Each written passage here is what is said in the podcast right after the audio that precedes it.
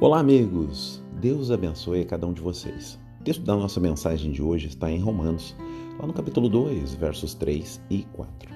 Assim, quando você, um simples homem, os julga, mas pratica as mesmas coisas, pensa que escapará do juízo de Deus?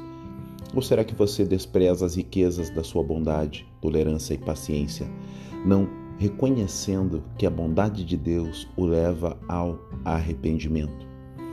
O tema da mensagem é julgar por amar. A gente não deve julgar, né? Será?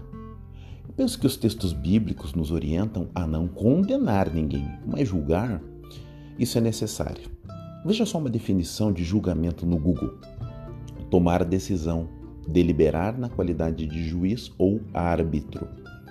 Segunda definição: formar conceito, emitir parecer, opinião sobre alguém ou algo. Pois bem, meus queridos, tanto aqui quanto no texto de Mateus 7, de 1 a 5, não é o julgamento o problema, mas sim a incoerência de uma vida em piores condições do que aquela que está sendo julgada ou exortada. A Bíblia condena a hipocrisia em ter uma trave no olho e criticar o cisco no olho alheio. A Bíblia é clara nesse quesito. Tire a trave do seu olho para depois tirar o cisco do olho do seu irmão. Mas para alcançar isso, o julgamento é necessário. Quando meu filho erra, para corrigi-lo, eu preciso fazer um julgamento de valores para tomar a melhor decisão no momento de corrigi-lo. Quando um colega se porta de forma inconveniente comigo, com outro colega, é necessário fazer um julgamento prévio do seu comportamento para que eu possa exortá-lo. Quando passamos por conflitos com o cônjuge, é preciso fazer um julgamento prévio também, se o problema está de fato com meu companheiro, companheira ou comigo.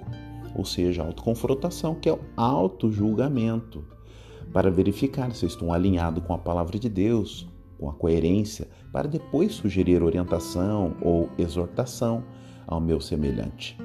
Creio que quem deturpou o conceito de julgamento foi o próprio inimigo das nossas almas, sabe? Satanás, para atrapalhar o lapidar uns aos outros e para que vivêssemos uma hipocrisia que mata a santidade, a comunhão, nos tornando inoperantes e, por fim, entristecendo ao Senhor. Misericórdia. Ezequiel 33, 7, 9 tem uma palavra muito clara sobre a nossa função de atalaias, aqueles que avisam do perigo.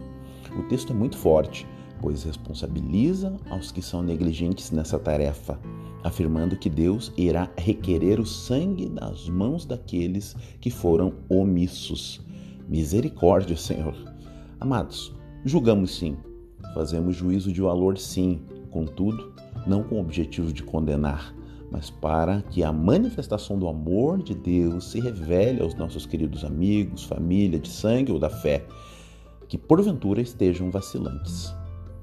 Esta é uma mensagem com amor ao seu coração, em nome de Jesus.